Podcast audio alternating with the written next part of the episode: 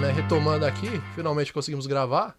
Depois de muito sacrifício, muito lero-lero, muito diálogo, que eu achei desnecessário. Então, apresentando aqui, para você que está assistindo aí em algum momento da sua vida, quando você quiser, nas plataformas de streaming gratuitas, diga-se de passagem, que existe nesse mundo. Esse é o primeiro episódio do Resenha Histórica, seu podcast de história. Na verdade, mais um, porque existem outros concorrentes aí, mas esse daqui tem um diferencial que espero que agrade a todos. E a gente está muito feliz de estar aqui. Né? A gente vai começar fazendo a apresentação de cada um. Então, vou começar por mim. Eu sou Gabriel Simão. É, sou formado em História pela PUC São Paulo. Sou professor, atualmente estou no programa de pós-graduação e mestrado da Casa. E trabalho com História Latino-Americana, no caso específico México. E na minha formação da PUC sempre foi como bolsista. Né? Então fiz a graduação com uma bolsa, estou na pós agora também com uma bolsa. É, estudei no, no ensino médio de bolsa, fundamental de bolsa também. A pré-escola, a escola pública, né? Acho que desde o ventre da minha mãe eu estive dentro de bolsas, né? Então, o hospital que... não teve bolsa, não? Não sei, eu não sei, não lembro dessa época. Tem a bolsa do enxoval, né? Mas acho que não cabe uma criança lá dentro. É, mas né? aí acho que não é com o governo, não. É, não é com o governo. Aí seria meio Nazaré Tedesco, né? Colocar Quase um, um can... recém-nascido numa bolsa de pré-natal. Quase um canguru, né? Quase um canguru. Mas estamos aqui, né? Acho que estou destinado a viver de bolsa. Né? Não confundam isso com, com meritocracia, por favor. Né? Não vamos começar com esse desrespeito logo de cara. E, enfim, você quer se apresentar? Você que chegou atrasado aí, não, por favor. Eu né? me apresentar depois dos meus colegas, porque eu acho que a minha pesquisa. Ih, lá vem é, especial. É né? mais não, importante. Não, não é, é. não é que ela é mais importante. Para eu poder explicar minha pesquisa, é legal ter um preâmbulo deles. Não, né? não, pelo, que, pelo que a gente olhou aqui dos roteiros de cada um. O famoso chupinho, na, nas reuniões. Não, não, não. Nas reuniões. ele não terminou o roteiro, essa é a verdade. Não, ele terminou o roteiro. Terminei, terminei. Não, o roteiro ele tá, ele tá na cabeça. Uhum. Né? Se desculpe o Jonathan, gente, que ele almoçou um pacote de traquinas, né? então ele tá meio fraco. Tô, e o meu pé tá molhado porque eu peguei é, chuva. Oh, ah, pobre coitado. Tadinho. Pena que ele não chegou 45 Vou minutos atrasado. Tadinho, né? Tadinho. É. Alguém traz uma toalha pro menino. Mas enfim, enquanto o menino Jonathan é, se recompõe, se recompõe né? Recompõe a glicose, todos os minerais do corpo dele e o próprio ego. Nós que vamos isso? aqui é, dar sequência, né? Quem queria falar agora? Pode ser você, né? Por Pode favor. Ser, né? Já, todo mundo já me apontou, vontade. Né? Bom, eu sou Gustavo Amaral. E acho que não vai ser novidade para ninguém aqui, até peço desculpa ao ouvinte, que todo mundo aqui é formado na PUC. Isso aqui é uma grande panelinha da PUC, né? É. Como não dão espaço pra gente falar, a gente tá falando aqui para vocês escutarem a gente. Bom, o que, que eu posso falar da formação na PUC? Não vou falar nesse primeiro momento da pesquisa em si e tal. Mas a PUC tem grandes professores, é um curso de história excelente. Teve para acabar um tempo uh, atrás aí, mas a gente deu uma reerguida. Só que na graduação a gente percebeu algumas coisinhas que a gente talvez não teria espaço para falar institucionalmente. Né? Exatamente. Né? E assim. Tem algumas falhas, né, de, de comunicação. Acho que a gente pode ir falando mais para frente, né? Essa. Quer me cortar já? Se tiver ruim, você fala que eu paro. Bom, que falhas são essas que a gente percebeu na graduação? Embora a gente tenha muitos pesquisadores de alto nível, os últimos 10 anos entraram, entrou muita gente na universidade, a gente tem um probleminha de comunicação, que é a palavra que o Gabriel usou. Que é, a gente produz muito, acho que a maioria que está na pós-graduação, estou tentando e tal. A gente produz muito, com qualidade, mas isso dificilmente chega para a população. Então essa ligação entre academia e comunidade simplesmente não acontece, né? Para constatar isso é muito fácil. Qualquer um que tem um tempo livre, que nem o Jonathan aí que tava passeando no shopping, no museu. Pode, pode ir lá na Saraiva. É. Não, não vem falar que era museu pra você parecer intelectual. Ah, Aqui a gente conhece, velho. Tava no museu, contemplando obras de arte. Ah, Ou tava é. fazendo crossfit, né? Tá. Mas aí também é... Eu tenho foto de coisa para você contemplar depois. Se Manda no ato. Não começa a baixaria ainda. Tem, vai ter espaço para bastante baixaria. Mas, enfim. Qualquer um pode constatar isso, que não há esse diálogo. É só ir nas livrarias, por exemplo, uma Saraiva da Vida aqui no shopping. É, quase não tem mais, né? Mas tudo bem. Tudo bem. Essa era a informação que você queria trazer? É. Obrigado. É novidade. É. Você pode ir numa Saraiva da Vida, você vai lá na estante de história. Na estante de história, você pega qualquer livro, 1808, 1822. Você vai abrir a aba do livro e você vê que a maioria dos escritores de história hoje são jornalistas. Significa, significa que a gente não produz? Não. Significa que a gente produz, só que não é nenhum demérito ser jornalista e escrever livro de história, pelo contrário. mas a gente tem um método próprio de fazer isso, certo? Qual que é a vantagem que os jornalistas têm que a gente não tem? Uma linguagem que conseguiu atrair a nova geração. É acessível, né? As pessoas leem uma linguagem mais fluida, as pessoas conseguem prender a atenção naquilo, gostam do que leem. Enfim, é, é, é uma falha realmente, né? É, o próprio linguajar, né? Eu acredito que em alguma medida o pessoal da academia fica um pouco ensimesmado, né? A gente tem sempre a necessidade de publicar artigos, teses e, e afins e acaba não simplificando essa produção para uma produção a um, acessível a um outro tipo de público, a um público mais geral. Né? Então é, é, um processo, inclusive, complicado, porque você tem que simplificar o texto, mudar algumas questões, é, e procurar uma editora que esteja disponível, porque você também tem as especificidades dos assuntos. A gente sabe que na pesquisa a gente é obrigado a fazer grandes recortes, né? Tá, há muitos pequenos recortes. É, inserções cirúrgicas, né? para que a gente tenha tempo disponível, porque por mais que pareça, mas parece um tempo muito longo, o de mestrado, o de doutorado, mas na verdade é um tempo extremamente curto, né? com todas as outras obrigações que a gente tem, inclusive. E muitas vezes é uma produção assim que é mais por obrigação, porque os institutos obrigam, então você tem que ter uma produtividade para ser professor etc. É, acaba até sendo enquadrado como regra de etiqueta, né? Muitos trabalhos são reaproveitados e etc. São regras de etiqueta que a gente tem na história, que a gente tem que ocupar o nosso tempo, moldar a nossa vida em torno daqueles objetivos, né? Então, pegando o nosso caso aqui já com o primeiro exemplo de mestrado, nós temos dois anos, nós temos que cumprir uma, uma carga de disciplinas. Seis disciplinas. Né, uma carga de disciplinas, temos que cumprir uma densidade muito grande de leituras que a gente consiga dar conta para poder escrever, para a gente entender o que, que é que a gente está utilizando como fonte, para a gente conseguir começar a fazer primeiros textos que, que você vai sentar para conversar com o seu editador, vai ter devolutiva, enfim. Você tem que mudar toda a sua vida para conseguir ser historiador. Ah, e fora as outras obrigações, como participar de eventos, organizar eventos. Que era o que eu estava né? fazendo antes de chegar aqui, por, por sinal. Você tá chamou, você chamou ele pra falar? Não, Quem chega atrasado não, tem é, essa voz então, toda assim. Então, então acho que. Chegou cheio demais. Só tá interrompendo a é, gente. Não quis falar e só tá interrompendo. É, e fazendo isso só uma semana do Natal, pra você ver a dedicação que a nossa profissão demanda. Não, chegou no busão agora que a gente tá na janela, né? Já, já, começou errado. Mas prossiga, só prossiga. Re, só retomando o raciocínio. Então, Camarada. tem essa dificuldade da, da linguagem e tem o preço das editoras, que são uma coisa exorbitante também. Você vai pegar um livro de história, um livro, sei lá, da editora Vozes desse tamanho, certo. 60 pau. É, livro 80, no Brasil é uma coisa muito cara. 90. Exato. Mas sobretudo os nossos. Exatamente. Então o cara vai chegar lá, vai ver dois livros, por exemplo, que conta a independência do Brasil. Ele vai ver de um jornalista, talvez que ali custe 30 reais, e o da história que custa, sei lá, do José Murilo de Carvalho, custa 80. E com uma linguagem muito difícil para um jovem de 15 anos, talvez. Exato. Não, bom, não só por acaso a gente se encontra todo ano na Feira do Livro, que para nós historiadores e pesquisadores é um evento basicamente marcado na agenda. É né? o nosso Natal, né? É, Natal, é a nossa Black Natal, Friday. É a nossa Black a gente Friday, vai, a gente seleciona a maioria dos títulos que a gente precisa, aqueles menos urgentes, mas que são importantes para poder comprar e dar andamento no, nos próximos anos de leituras, de estudos, né? Porque de fato é ali onde acho que a gente acaba comprando de fato mais livros, porque fica num, num valor muito mais acessível com 50% de desconto. E ainda né? com 50% você encontra uns livros 40 reais, Sim, 50, 50 entendeu? Inclu inclusive é uma das maiores dificuldades do, do, dos alunos que começam né, na, no curso de História é justamente com a leitura. Né? Então todos passamos por isso. Alguns alunos, por exemplo, não têm não tem o costume, mas têm a curiosidade de, de cursar história e não e já no começo não tem uma, uma abertura para ter né, uma, uma facilidade com a leitura. A leitura acadêmica ela, ela acaba ficando um pouco longe de, desse começo, de, dessas pessoas que estão começando agora. Você é. tem um baque ali, porque você tá, vai, você vai fazer os vestibulares, aí tem os livros exigidos. Aí. Tem Machado de Assis, tem, Sim. sei lá. Essa de Queiroz. Essa de Queiroz. Clarice Jorge Amado. Que é, uma, que é uma linguagem muito mais José fluida. Aí você entra na faculdade, você pega um texto.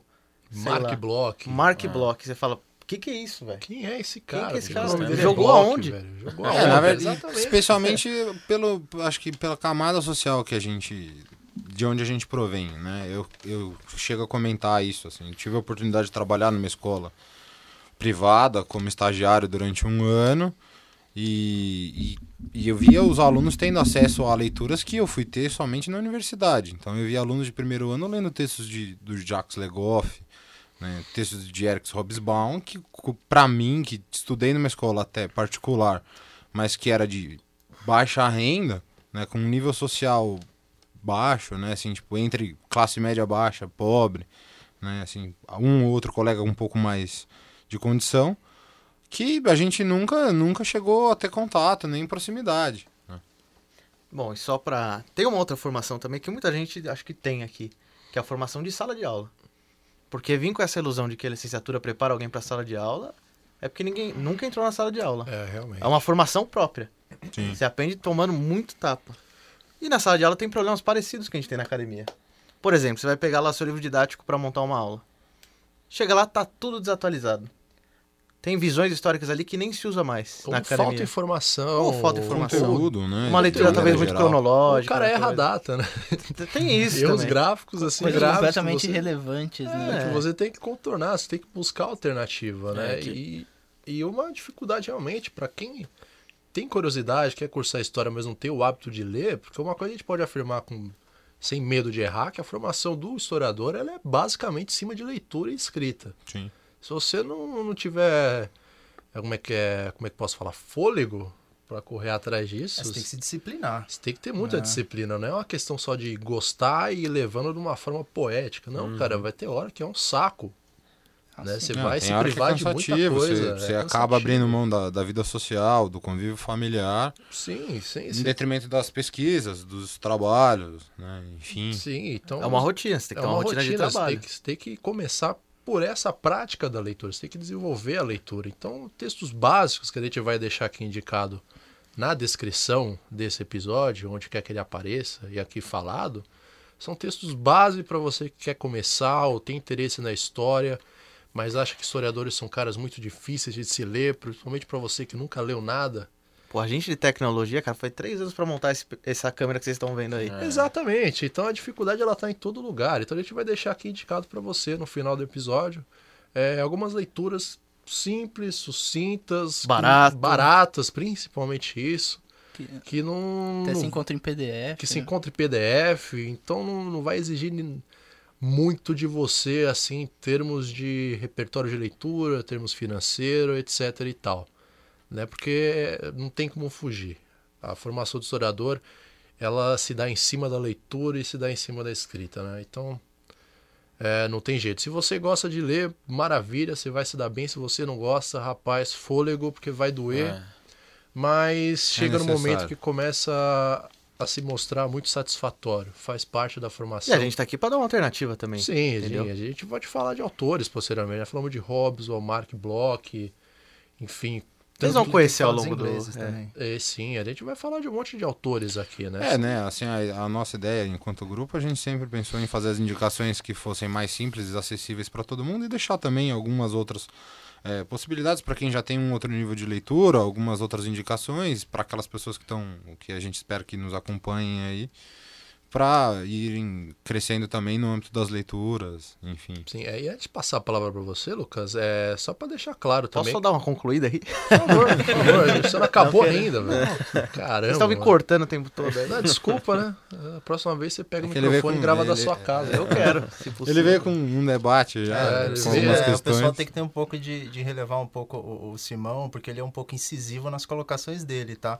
Mas isso é normal. A crítica É, ele é uma boa pessoa. É, não, na ele verdade, é, ele é assim- saber, ele, né? Ah. Então isso é normal, tá? Mas a, a gente não se odeia, não. Não, na verdade a gente proposta gosta é de justamente julgar, de, né? de ser um grupo de amigos para conversar. O famoso ódio do bem, É, né? A gente gosta de julgar. Famoso mesmo, ódio Tem, dos os tem colegas. gente que a gente odeia bastante, né? Exatamente. Principalmente quando atrasa. É, enfim, quem eu mas- odeio, eu fico quieto.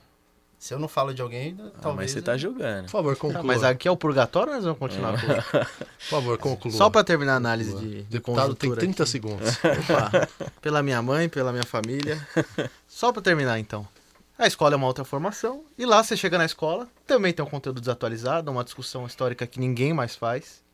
E também um, um formato de aula que é muito antigo. O que, que isso gera? O desinteresse por parte dos alunos em aprender história pela via institucional. Isso levou essa nova geração da internet ao quê? Procurar videoaula, escutar pseudo-intelectuais aí com uma linguagem um pouco mais afiada que parece que sabem tudo e na verdade não sabem nada. E procurar todo tipo de coisa na internet que fale sobre história. Entendeu?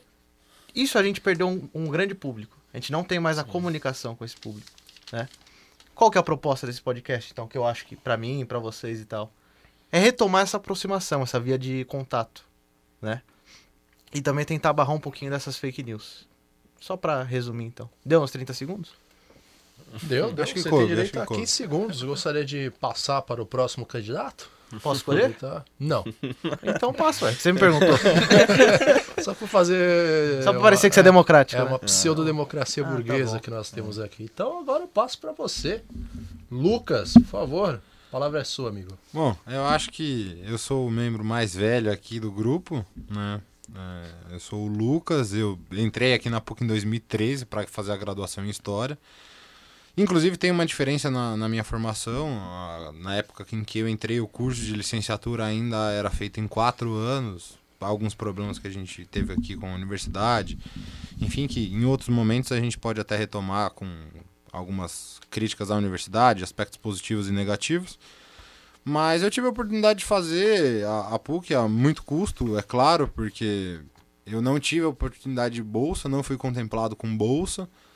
E foi extremamente oneroso para meu pai, que é funcionário público e que sempre incentivou muito a minha formação.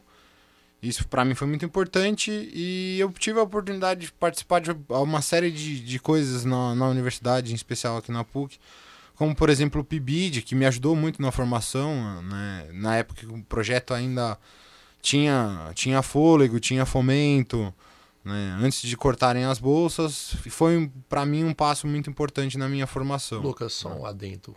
O que é PIBID? Por favor, explique Ah, é para a nossa audiência. É, desculpa, né? Às vezes a força do hábito a gente é tão recorrente aqui entre os colegas. Não, não precisa Na verdade é um programa de iniciação à docência, né? E a Se função você tivesse atrasado, você pediria pra se desculpar, mas você não tá. A, a proposta é justamente que, na verdade, assim, os alunos que estão na, na graduação tenham basicamente um, um coordenador que vai orientar em como a gente estruturaria uma aula, a gente vai ter propostas, então a gente elaborava temas para fazer oficinas e de fato para mim foi uma experiência muito positiva, porque como o Amaral comentou, a, a sala de aula é, um, é completamente diferente. né? Então foi um primeiro momento, tive, fiz alguns testes, inclusive com relação a, a como dar a aula. Né, assim, tipo, você percebe que são níveis diferentes, né, turmas diferentes, idades diferentes, os costumes. Tudo isso influencia muito em como você deve preparar a sua aula. Eu me formei aqui também, pela, eu acabei me formando aqui na PUC em 2016.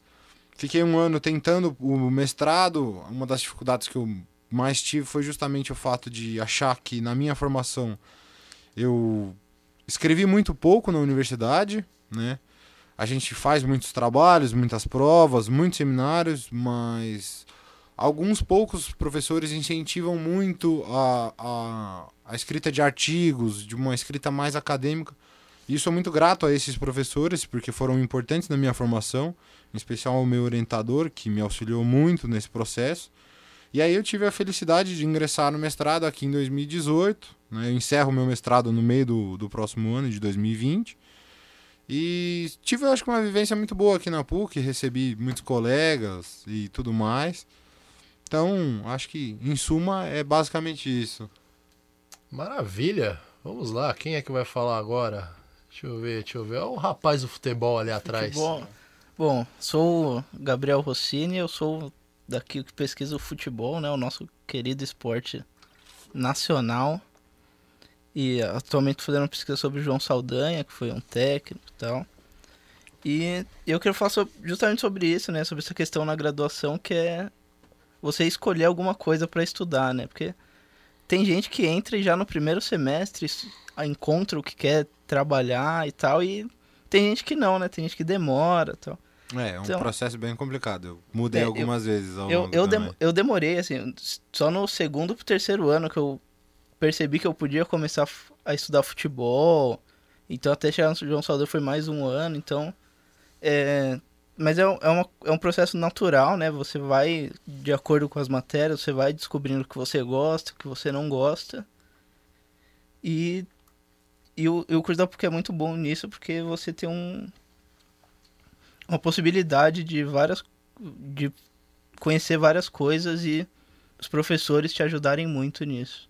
É, a gente tem professores com pesquisas muito diferentes, com temáticas muito diferentes. Isso é para a gente é, é, muito importante, que facilita, né, a democratização, inclusive do, das pesquisas, né, nesse sentido. Sempre, ah, principalmente quando você vai, enfim, isso eu acho que a gente vai retomar daqui a pouco essa questão de escolha de temas, né? Acho que é o, ninguém ninguém nasce, ninguém chega numa faculdade de história sabendo já o, o que vai pesquisar, né? Ah, normalmente chega aquele pessoal que a grande maioria que gosta de Segunda Guerra, que sabe o nome dos tanques, ditadura, sabe, é ditadura, sabe o nome do, do, do suco de laranja que Hitler tomava, essas coisas, etc e tal. Mas não necessariamente vai ser a área que o cara, ao longo da sua formação, vai despertar nele ali sentimentos que vão querer que ele ou, siga nesse caminho. Ou então né? chega super marxista e, e termina é, conservador, é, né? Dá aquela é, tem, tem casos, tem casos. Isso acontece. Ou chega conservador e não se forma, porque aqui, tipo, é. é um pouco mais complicado. Na juventude trotskista, na... É, então. Amadurece vira conservador. Enfim, o que, o que a gente tá querendo dizer é que, assim como a vida Aqui dentro é igualzinho lá fora, né? Então é complexo, é difícil. Nossa, eu vou até escrever, peraí, repete. Não. Você é, vai dando continuidade. Assiste o vídeo depois, irmão. É. Você vai dando continuidade ao que você gosta, mas você vai encontrando outras coisas que também te despertam interesse, né? Eu não cheguei aqui, falei, porra, meu negócio é México, Vila do Chaves, entendeu? Azteca, Acapulco, é, narcotraficantes, fronteira com os Estados Unidos. Não, nada disso, cara. Foi algo que foi sendo construído ao longo da formação e que outra coisa que a gente pode afirmar com certeza é que o historiador ele tem profundo laço sentimental com aquilo que ele pesquisa, né? tem que ser um equilíbrio, né? Tem que ser uma coisa que você gosta. Sim, sim. tem que ter como ser um recorte plausível, né? Sim, Tem sim, que ter uma sim. problemática. Ah, ali. também Sim. tem a escolha do orientador que influencia bastante, né? Tem, é sim, importante que você sim, tenha uma boa relação com seu orientador, porque senão fica muito difícil de lidar Fica também. inviável, né? Fica inviável, completamente inviável. Mas antes disso tudo, você tem que ter a questão afetiva, né? Então, você que está pensando em estudar história, tem interesse em estudar história, já estudou história e sabe exatamente o que a gente está falando, ou caiu aqui de paraquedas, quem é esses caras, o que, é que eles estão falando. É isso, você tem que ter gosto pelo que você faz. Daqui a pouco a gente esclarece o que é a história tal. Isso, isso. A gente só tá dando pequenas introduções aqui em pedaços ainda. Não saímos da apresentação dos nossos convidados e nossos é, apresentadores também. Mas são questões que a gente vai retomar na sequência. Gabriel, você quer fechar alguma coisa, mano?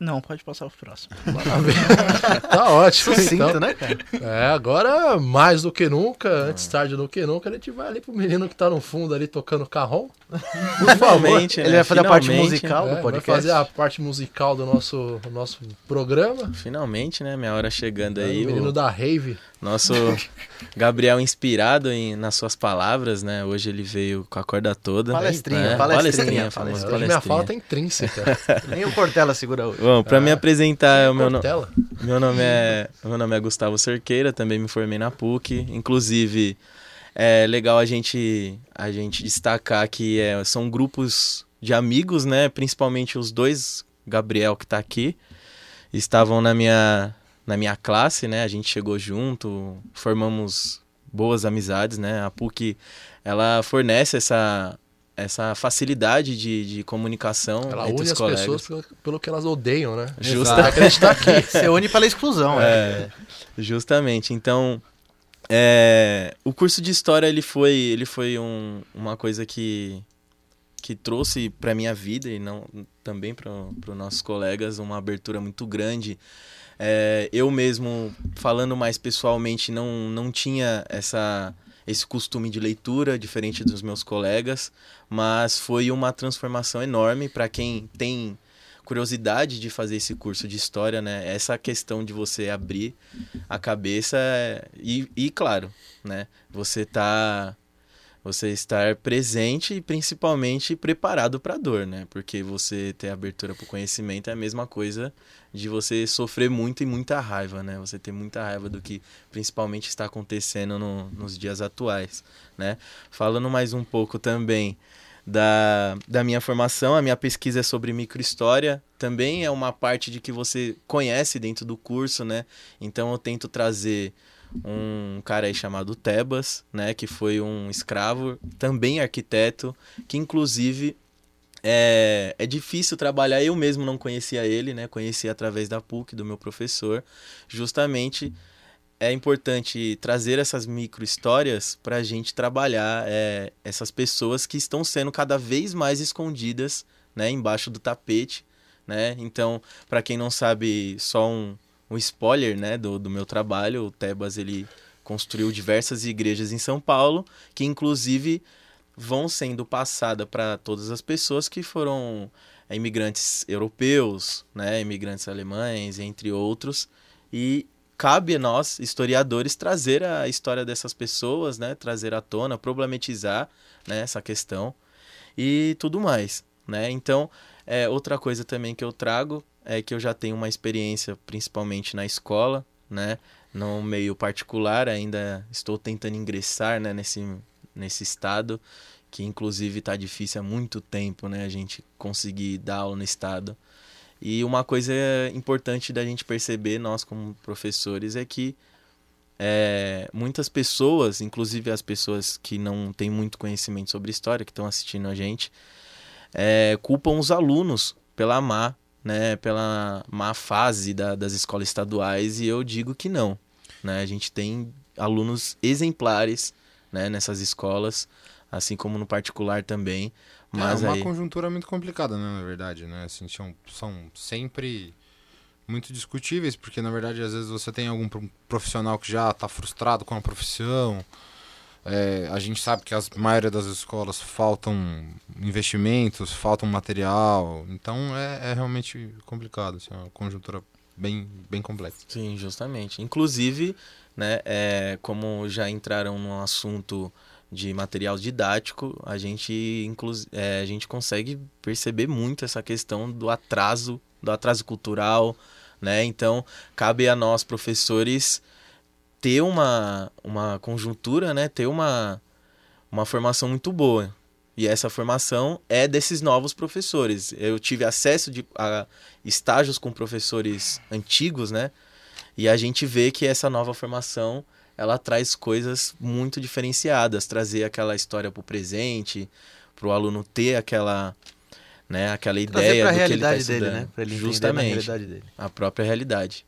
Bom, então é, eu deixo aí o meu parecer, né? O meu a minha entrada para os meus amigos, o Gabriel que gosta de falar mais um pouco, eu passo para a nossa de entrada, palavra. o Gabriel o... entende, só você olhar aqui, ó. É. Obrigado, obrigado, obrigado. Ah, queria pedir depois aí pra edição colocar a sonoplastia, esse trocadilho que ele fez. Acho que dá pra imaginar qual sonoplastia, né? Era pra ele ter feito, para É, enfim, né? Não vamos arriscar ainda imitações, né? Mas vamos retomar aqui algumas coisas que foi falado. Acho que de tudo que. Ele não, ele não se apresentou, falta, é isso que ele quer dizer. Eu, não, falta eu me apresentar, né? Verdade, né? Você quase esqueci. É ruim, né, ficar atrás. Bom, a gente podia apresentar o Luciano, que não pôde vir é hoje também. E deixar o Jonathan pro final, porque ele ainda vai ter mais coisa pra falar. presença do Jonathan. vai ter 10 minutos de homenagens pra ele pela ausência ao, no, ao, final desse episódio, né? Então o do Luciano tá guardado. Por é, favor, eu, Jonathan. É, eu tô sentado na sua frente, não sei como que você esqueceu. eu acho que foi de propósito. Eu acho que é eu pessoal, faria também. essas coisas são pessoais. É, é um pouco de golpe, né? É, tá. A gente pune Bom, aqui os colegas. É, eu acho que o que eu tenho, a, a, além de me apresentar e contribuir aqui com esse podcast, é o seguinte. Eu uh, sempre, sempre tive muita dificuldade para escolher muita coisa e profissão. Nossa, depois que eu terminei o ensino médio, né, não sabia. Mas não porque eu não queria fazer nada, mas porque eu queria fazer muita coisa, mas eu não sabia como. Né? Assim como o Simão, a maioria de nós aqui, também estudei em escola pública do estado, não, de base não tive, tive boas noções e tal. E sempre corri atrás de bolsa, né? Terminei a graduação, fico, todo mundo aqui é contemporâneo um do outro, com exceção do Lucas, que é mais velho, né? Um ano mais velho.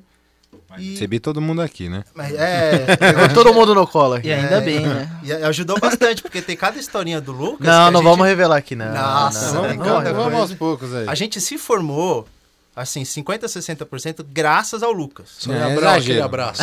É, a gente, depois Ok, a gente explica. ok. Se for viável, explicar, né? Porque como a gente ainda está na academia cursando, é, é perigoso, né?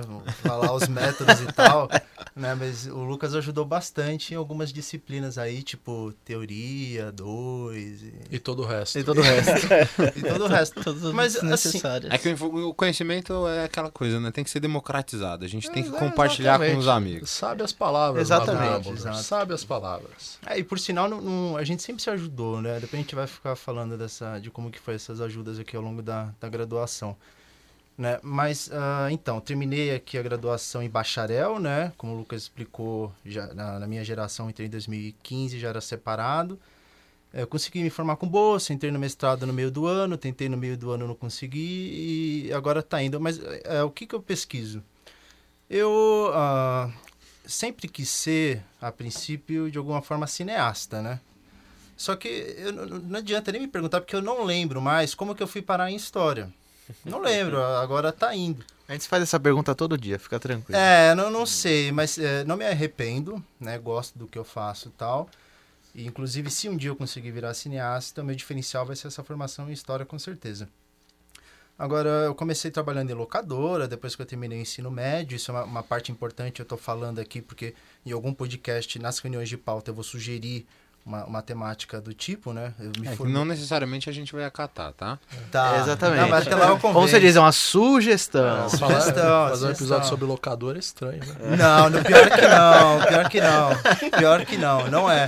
Não, Não, é. mas brincadeiras à parte, a gente vai tentar aí ao longo do, Ah, a gente do podcast a gente trazer os assuntos mais diversos possíveis. tudo, Pelo menos os temas de pesquisa de todo mundo vai ter um, sim, um ele- A gente episódio. vai contemplar essas coisas, assim. Então, piadas à parte assim, que todo mundo vai fazer com todo mundo aqui.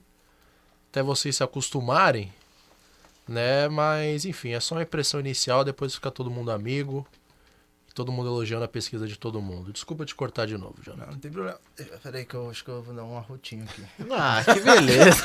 Ah, mano, eu vou Não, corta isso. essa parte. Não, é que eu, eu comi, eu comi bolacha. Acabei, eu comi um, Sacanagem, eu comi um pacote de bolacha editar, traquinas. não. Pô, o cara tá de sacanagem. Não, traquinas com Coca-Cola, né? Pô, você tá de sacanagem. Não, a Não. parte dos extras vão ser assim, extremamente divertidos. Você tá de Tá. sacanagem. Não, mas ó, vamos lá, vamos lá. Acabamos de fazer Tá valendo já? Acabamos de fazer um afago. Tá valendo? Tá valendo. Não, aqui Continua? não, aqui não tem corte, não. Aqui é sem, Meu Deus, sem censura. de Sem massagem, um sem massagem. Sem massagem. Depois ele é. De Tá. Deus, né? Nossa. Bom, mas enfim, aí eu, eu saí, terminei o ensino médio, trabalhei por dois anos numa das últimas locadoras de São Paulo, e essa minha experiência na locadora foi decisiva. Né? Aí depois de alguma forma eu entrei na faculdade de História.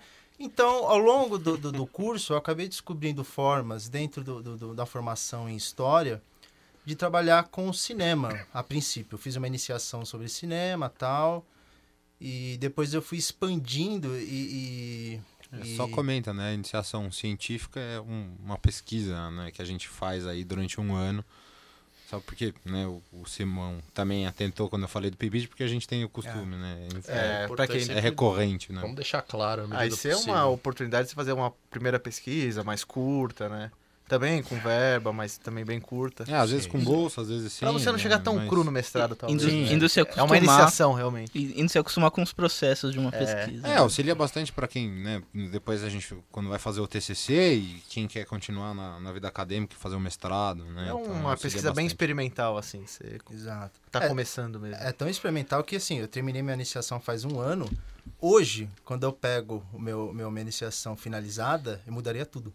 Não, né? Você isso ver é como óbvio. as coisas andam, né? Inclusive, tenho vergonha da minha iniciação hoje. Não, que isso, não diga Não, não, não fica tenho, assim. tenho, mas na ter verdade, ó, assim, mas é, essa, essa é uma questão assim, eu tenho alguns outros colegas também de, de formação, né? E é importante, porque a gente olha para os trabalhos antigos e acha que eles ficaram ruins, mas é Uma experiência, é uma primeira experiência. Ah, mas Significa que a gente continua crescendo acho que também. faz tudo parte de um processo, né, cara? Eu olho para meus trabalhos antigos e vejo, cara, pô, ainda tinha ali, ó.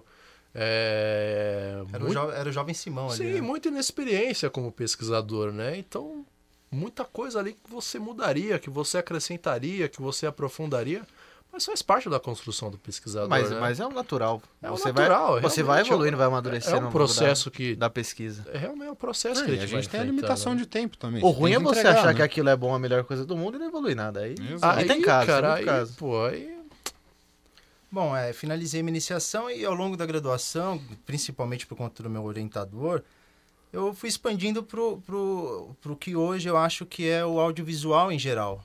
É isso eu, a imagem, claro, né? Não só o audiovisual que é imagem de movimento com som, mas as imagens, principalmente a imagem técnica, que começa com fotografia, depois evolui para cinema. Hoje tem até videogame, que é um- uma espécie de cinema, ah, muito grosseiramente, uma espécie de cinema com interação.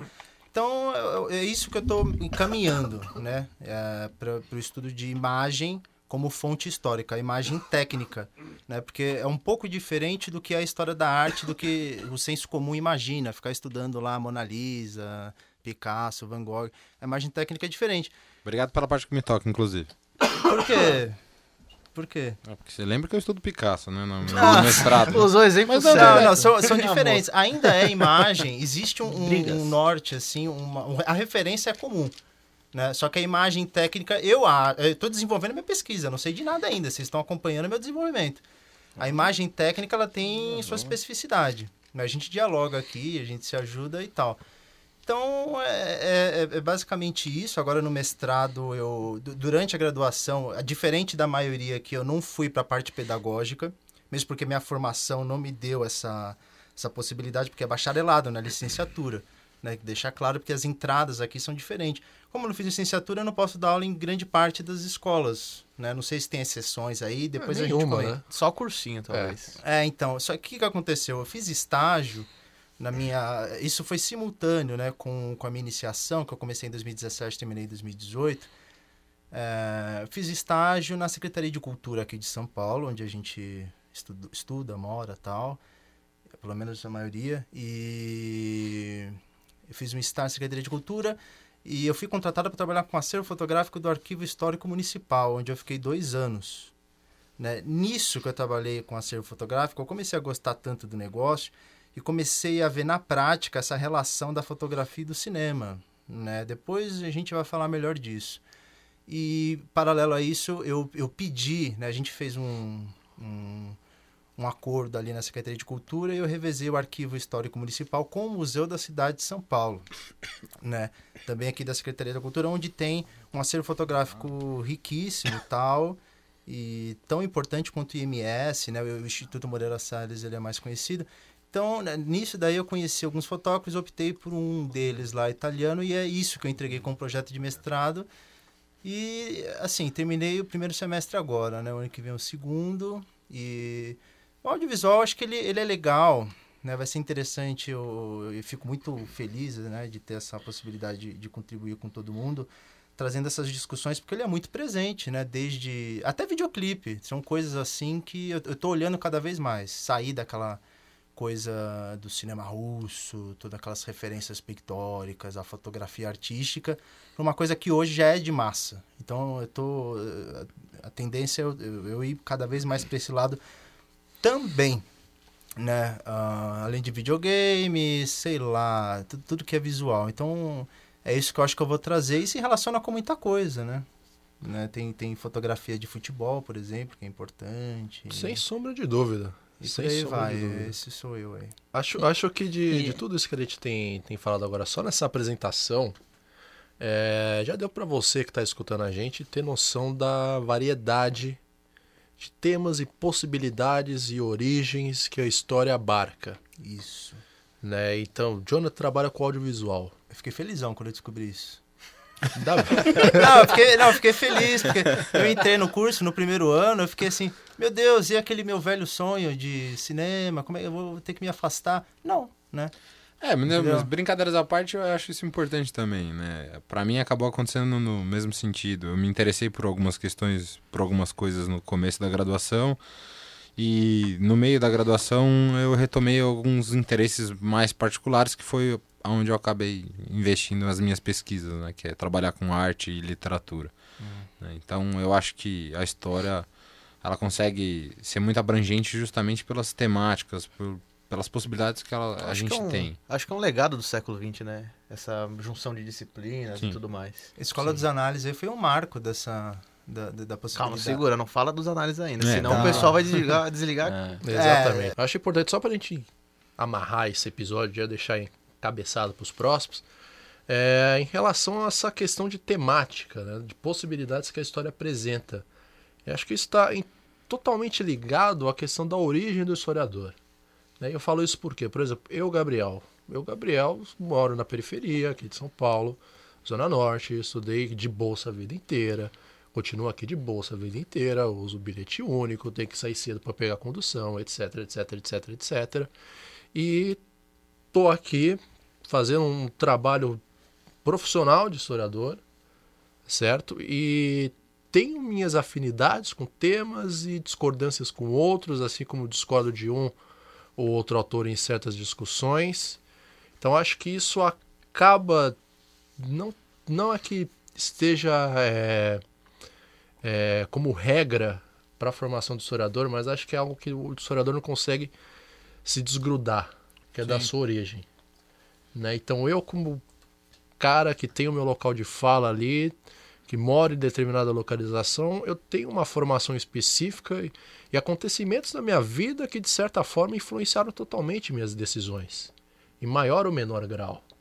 Então, acho muito importante lembrar isso para quem está escutando, porque uma das impressões que tem que cria esse afastamento que o Camaral puxou na fala dele é em relação à origem de quem é o historiador, como é que é a cara do historiador. A gente vai falar um historiador, a gente imagina um cara velho, totalmente acabado, que fuma, com cachimbo de preferência, cachimbo de preferência com 30 estandes com 700. Que, que fala difícil que... e não se mistura é a imagem do erudito. Exatamente, é a imagem, do, é a imagem do intelectual, do erudito, né? Isso é bem século XIX, já foi, viu? Exatamente. Então, mas o imaginário das tá pessoas aí. que não conhecem ainda tá associa aí. isso. Inclusive, é. inclusive alguns participantes se encaixam, né, nessa é, descrição. No, no estereótipo aí de, é, de A gente não vai, não vai falar quem que é, mas... Oxi.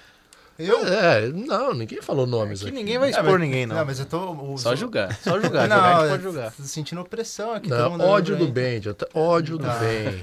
Ódio bom, do bem. Mas eu não sou erudito nada, não. Ah, é aquela coisa pra construir caráter, né? É, exatamente. exatamente. Os bons tapas que a vida mas, dá. Enfim, retomando aqui, eu não sei o que vocês pensam em relação a isso, mas acho que, pô, pra mim, impossível eu chegar aqui onde eu cheguei sem, sem levar em consideração as minhas experiências de vida, né? É, eu acho natural, né? Na verdade, eu acho que as experiências pessoais de cada um né, nos trouxeram aqui por motivos diferentes, interesses diferentes. Mas claramente a gente tem afinidades em comum. Eu acho Sim. que a grande afinidade, inclusive, nossa, é tentar fazer um. passar isso, né? Exatamente. Fazer a comunicação Exatamente. do que a gente viu até hoje aqui e que não chega nas pessoas. Exatamente. Sim, nossas, passar nossas, nossas concordâncias e discordâncias. Porque, porque tem muita gente na frente, a gente tem imprensa, a televisão, o YouTube. Então a gente está entrando agora nessa para ver se a gente consegue Exatamente. contribuir, né? né? De forma saudável. Construir, construir um diálogo de qualidade news. com essas pessoas, né? Principalmente aquelas que, enfim, não tem nenhum contato com a academia, com a produção historiográfica que faz aqui, inclusive com os professores, que de certa forma se formam, vão dar aula e ficam afastados, acabam ficando de fora do que é produzido de novo, aquilo que pode contribuir para eles dentro da sala de aula. Então acho que isso é uma, uma das tentativas que estamos levantando aqui, sem deixar de esquecer que nós aqui somos indivíduos comuns, né? Sim. Continuamos passíveis como... de todos os erros é, possíveis. continuamos simplesmente como homens do seu tempo, pessoas do seu tempo que têm perrengues como qualquer outra pessoa, né? Que se fode igual a todo mundo. Uns em maior grau e outros em menor grau, mas aí não é uma questão que talvez vala, vale falar aqui nesse momento. Mas acho que para quem está escutando e pode estar tá achando ainda, não, esses caras tá falando muita coisa, um monte de coisa aí, tá pescado. Calma que a gente vai aprofundar. É só uma apresentação inicial que a gente está fazendo. Acho que todo mundo aqui deixou mais ou menos claro, ou pelo menos deixou claro que é confusa a história. é, acho mais e, confuso. Né, é, e nós aqui, ao decorrer dos episódios, vamos abraçar é, essas temáticas que a gente levantou aqui e inúmeras outras, contando com a presença de convidados, contando com indicações de leitura, contando com mais debates, para que a gente consiga construir esse diálogo com as pessoas que estão do outro lado, historiadores já formados, por que não? É, graduandos da história que estão aí ou pensam em entrar na história e pessoas que simplesmente gostam do tema, querem escutar historiadores por si só realmente, todos aqui são historiadores, todos nós somos diplomados em história, falar sobre essa ciência. né? Dos seus altos, dos seus baixos, das dificuldades, das, Dos novos desafios que a gente vai ter novos desafios que a gente está tá enfrentando já há alguns anos. Esse é um baita desafio. Isso que a gente tá fazendo aqui Sim. hoje é um Esse baita é um baita desafio. desafio. É exatamente isso. Essa proposta nossa de dialogar com você que está do outro lado aí escutando a gente é um baita desafio, porque como já foi colocado aqui antes, o historiador, a formação dele está na escrita e na leitura.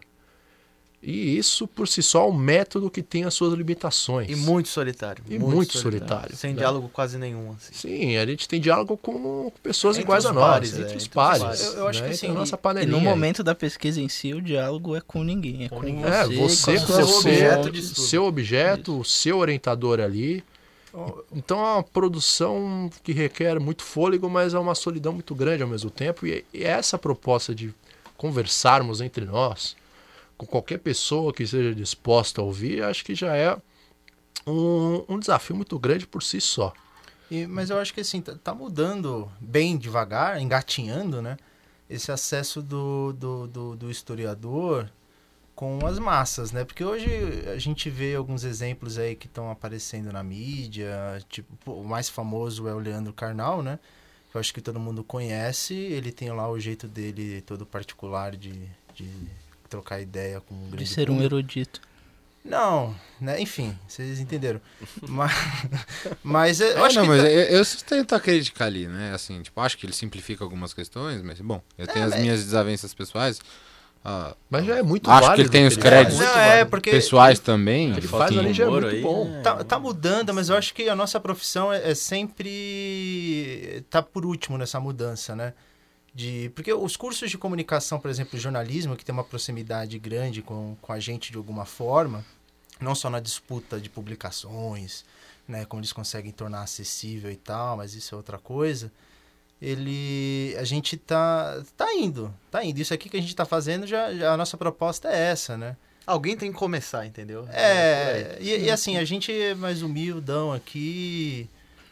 É um papo né? mais raiz, assim. É, É, uma resenha, é, provavelmente. Vamos devagar, Exato, entendeu? Fazendo, fazendo o abecedário aqui. Exato. Mas eu- acho que a gente não vai só falar de, de, de coisas de história, porque uma outra coisa importante para a academia e para todo mundo é o- é a interdisciplinaridade, né? Ah, sim, com certeza. Porque, por exemplo, no meu tema específico, só pra você ver pela- pelas temáticas, né? O Lucas com literatura, por que, que ele não fez letras? O Jonathan com cinema, por que, que ele não fez cinema? Entendeu? Então. O Gabriel com futebol, por que não foi virar jogador? Porque ele fez É. educação física. É, o que, que, que é isso, né? Mas a gente é uma coisa mais Complicado. interdisciplinar e a gente vai falar de, de autores que não são da história. Então, quando a gente citar e, o- e, e, e alguém aí ingênuo for pesquisar, né? E ver, "Não, mas não é historiador que citou, é por causa disso, né? Porque depois a gente vai explicar isso melhor, não sei se explica agora. Mas é interdisciplinar. Eu mesmo vou falar muito de sociólogo, o pessoal da, da comunicação. Vamos aos finalmente? Vamos aos finalmente aqui. Então, o Jonathan já deixou um gancho muito legal o próximo episódio. Tá, E, se me permitem, eu vou dar um pequeno spoiler já sobre o que é história. tá. Uma definição do Mark Bloch que eu acho a mais, uma das mais precisas que eu já vi na minha vida até hoje, que é a história e a ciência dos homens no tempo. Da ação do homem no tempo. Exatamente. Eu só acho que ele perde um pouco pro Marx, que diz que tudo é história. Então, bem. ele resolveu com duas, uma linha. É o primeiro episódio, eu o voto cara. no Marx também. Tudo bem, mas É o primeiro episódio, o cara já quer ser odiado pelo É, mundo o cara todo. quer ser, Sim. o cara quer ser o advogado do diabo, literalmente. Eu acho que tem que dedicar um, um, um podcast, um episódio específico, só para esclarecer direito o Marx. Porque isso Sim, daí. Um não sim, vai sim. ser suficiente. Não, não, a gente é tem que pegar um assim para deixar claro para as Só pessoas. o capital vai dar uns 10 Sim, episódios. mas não, Não, é porque, assim, sabe o que que acontece? cara. Então, é que acontece com ele desse- que ele é muito caras. deturpado. Eu eu não sou nenhum especialista. O Lucas, Que tem o isso. Amaral aqui. Mas ele é muito deturpado, é taxado de coisas que as pessoas não entendem. Por exemplo, que a gente mais escuta. Ah, mas você sabe que ele era sustentado pela esposa, né? Sempre tem uns comentários desse tipo. Ah, você sabe que ele era vagabundo. Ah, você... É, é É, mas isso. acho que essas Quem não é? especificidades, né? Eu acho que essas especificidades, assim, principalmente teóricas, a gente vai, ao longo do- dos Pode podcasts aqui, é, a gente pode vai trabalhando. Marx é né? polêmica. Esse daí vai render várias É, a visualizações. história de maneira geral é polêmica, Sim, né? A mas gente tem- agora aqui, vamos, vamos aos nossos recados ao final desse primeiro episódio. O primeiro deles, é, temos um outro membro aqui do nosso grupo, Luciano, Luciano Marcelino, rapaz bom lá da região do Capão Redondo. Hoje não pôde estar presente aqui nesse, nesse, nesse primeiro episódio. Outros compromissos que já deixou avisado para todo mundo, então tá tranquilo. Tudo bem, Luciano vai retornar em futuros episódios aqui. E, enfim, vamos às recomendações de leitura. Né? Eu vou começar pelas minhas. Eu tenho basicamente dois livrinhos bem pequenos que saíram pela editora Vozes, que você encontra na Amazon até por 13 reais. Né? Então é bem barato, bem acessível, que é do professor da Federal Fluminense, José de Assunção Barros, que a primeira obra é... é o bicho produz, hein? Produz, hein? Ali, ali, Acho ali. todo mundo vai citar ele, porque você tá Ali é, infa, é imbatível o fôlego dele. A primeira delas é Teoria e Formação do Historiador, se eu não estiver enganado, é essa. E a segunda é As Hipóteses nas Ciências Humanas, ambos pela editora Você Vozes. tem que ver a cara que o Simão tá fazendo. Ambos pela editora Vozes. totalmente inoportuno. É, É, cara, bicho, o totalmente. bicho tá levando a sério. É, o cara vai ser a veia cômica, né? Tá. Vai sair da cômica do, do programa. Então são essas duas recomendações que eu tenho. É uma leitura bem simples, são leituras simples. Realmente é uma leitura para você que está iniciando ou para quer ter uma, uma ideia maior do que é o historiador, do que ele faz. São leituras rápidas, dois livros pequenos. Então acho que vale muito a pena partir para essas duas obras. E estão em PDF também, se não quiser comprar. Você pode baixar e ler online a hora que você quiser. Então, da minha parte aqui de recomendações hoje é isso. Quem vai falar agora? Lucas, você tem as suas recomendações? É, eu faria duas recomendações pequenas, vou começar com textos mais simples também, mas que entram também um pouco em, outros, em outras questões, como o Queijo e os Vermes do Carlo Ginsburg, que é um dos principais teóricos aí da microhistória. É uma história muito interessante e, e aborda uma, uma parte teórica aí que eu acho que a gente vai discutir bastante ainda mais pra frente. E talvez o Revolução Francesa explicada à minha neta, do Michel Vovelli. É um texto que eu acho simples e interessante e também muito acessível. Maravilha. Quem mais tem recomendações? Quem vai sortear agora? Amaral. Ah, você sorteou? Posso ir? A minha indicação vai muito parecida com a sua. É do José da Assunção Barros, professor do Rio de Janeiro. Se eu não me engano, da Federal Rural, né? Ele tem um livrinho que vai servir muito para pautar nossos debates, eu acho, que é Seis Desafios para a Historiografia do Novo Milênio. Ou seja, quais são os desafios que a gente tem nesse novo milênio, o que, que a gente vai fazer de ruptura, o que, que a gente tem que fazer, o que, que tem que trazer para o campo da história, né? E uma série de coisas que tem que ser revistas ou atualizadas. Acho que é um livrinho, um livrinho bem acessível, é da Vozes, 100 páginas, mas muito pequenininho. Você encontra aí nas promoções e tal por 30 reais. É, pra, pra quem tá começando na história, pra quem tá acompanhando a gente, acho que vai ser um livro que vai... E ele tem uma linguagem bem acessível, né? Que é a crítica Sim, que eu fiz sim, no começo. sim. É um outro detalhe, né? Esse autor que a gente está falando, o José de Assunção, é um cara que escreve fácil, né? Muito inteligente, mas muito, inteligente didático muito também. didático. É, é, é invejável a capacidade dele de escrita. Detalhe que ele é músico, tá? Também é músico. Também. Tem livros sobre teoria musical. É, Aproveitar só para fazer um adendo, né? Também a gente faz a recomendação da- das leituras. Muitas coisas a gente encontra em PDF, fora os livros que a gente, quem tiver disponibilidade, né, principalmente financeira, para poder comprar e adquiri-los. Né? Mas a gente tem bibliotecas importantes né, na cidade de São Paulo, como a Biblioteca Mário de Andrade, que é extremamente acessível e tem a grande maioria dos títulos que a gente vai recomendar aqui, inclusive. Boa recomendação. Sim. Muito bem lembrado. bem Alguém lembrado. mais? Quem mais? Gabriel. Eu, bom, eu vou deixar aqui um, um clássico, acho que todo historiador já leu e ele, ou pelo menos parte dele, né? O História e Memória do Jacques Legoff, que é um livro que ele trata a questão da história corrida, né? De, desde o início, lá na história antiga, até o- a questão mais atual. Ele trabalha também a questão do documento tal. Então acho que é um Monumento, memória. monumento. É, então é um, muito, muito bom, muito importante para você situar da Exatamente. editora Unicamp. Você aí atrás, Gustavo. Ah, eu vou puxar também do Lucas, né? Eu também indico fielmente, né, o QG Os Vermes, que é um é uma é uma leitura é uma leitura fácil. É uma forma de ver a história de outro jeito, né? Ver a história com um protagonista que não vem de cima, né, mas um protagonista que vem de baixo. Já puxando esse gancho também desse conceito, eu indico também a Dialética Invertida da Emília Viotti, que também é, fala um pouco da, de como era a vivência dos escravos, né? Já num, num tempo mais contemporâneo, posso dizer assim.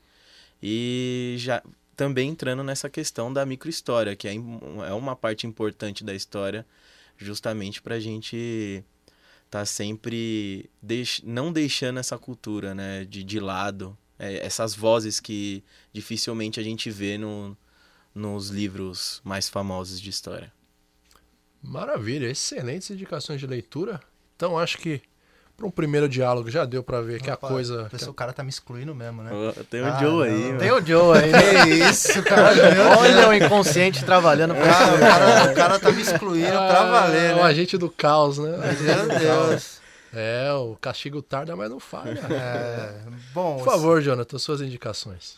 Bom, eu, eu acho que para esse primeiro momento tem um livro muito interessante do, do, do Peter Burke, que é Testemunho Ocular, lançado pela editora Unesp, que ele trabalha, um, o título já diz, já diz, né? Testemunho Ocular, ele trabalha com essas fontes visuais, não só cinema e fotografia, mas ele vai um pouco para trás, ele mostra que, de acordo com cada contexto, algo é representado na pintura de forma diferente, com mais ênfase, menos ênfase.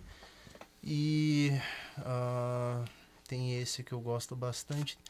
Tem mais um que é bem introdutório para quem quer começar. Você entrou aqui, qualquer coisa, ah, quero fazer projeto de sei lá o quê. O orientador, a primeira coisa que ele vai passar é o livro do Mark Ferro, escreve Mark Fell, que, que é cinema e história, né? É curtinho, fácil de ler, né? Que também é uma boa, acho que é isso, né? Pra, pra- agora, para esse momento, é isso que eu tenho para indicar, né? Eu vou Maravilha. fazer só um último adendo, só porque eu acho que como todo mundo aqui ficou receoso de fazer a mesma indicação, porque é muito recorrente, a gente não acabou citando o Apologia da História do, do Mark, Bloch. Que vai ser o- né? um dos temas aí dos próximos. É, Do- e é um dos livros que acho que acredito que todo historiador de leu aí na sua formação. Exatamente. né? Vocês encontram aqui disponível pela editora Zahar.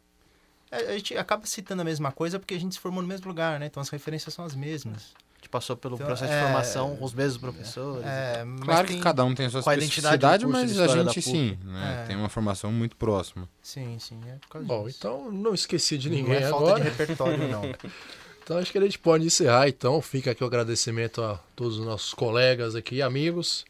Para você que teve a paciência de escutar a gente até o final no Nesse nosso canal né? nesse Natal, né? A gente tá gravando hoje dia ho, hein? dia 17 de dezembro. O Flamengo ganhou o seu jogo. A gente não sabe o que vai acontecer na final do mundial, mas fica aqui o nosso agradecimento pela sua paciência, pela sua atenção. Espero que continue aqui. Você traga mais mais ouvintes para nós. Nosso- Compartilhem. compartilhe, curta, indique. Vamos deixar esse conteúdo disponível no nosso canal no YouTube e outras plataformas de podcast que não cobrem assessoria para postar o conteúdo, porque ninguém aqui tem cacife para gastar com essas Não tem porra. bolsa pra Tem Spotify bolsa, ainda. bolsa Spotify não existe. Exato. Se é bom, e as Spotify redes sociais fazer, também, né? é, Spotify fazer, ó, sociais. patrocina É, Spotify, velho. esperamos vocês aqui, hein? então fica aqui o nosso agradecimento a todos. Tem algo que talvez seja interessante falar, se não for, você você me corta. Então fica aqui o nosso agradecimento a todos. A gente se vê no próximo episódio do Resenha Histórica. Um grande abraço para você Não, é sério, deixa, eu- deixa eu falar. e até lá.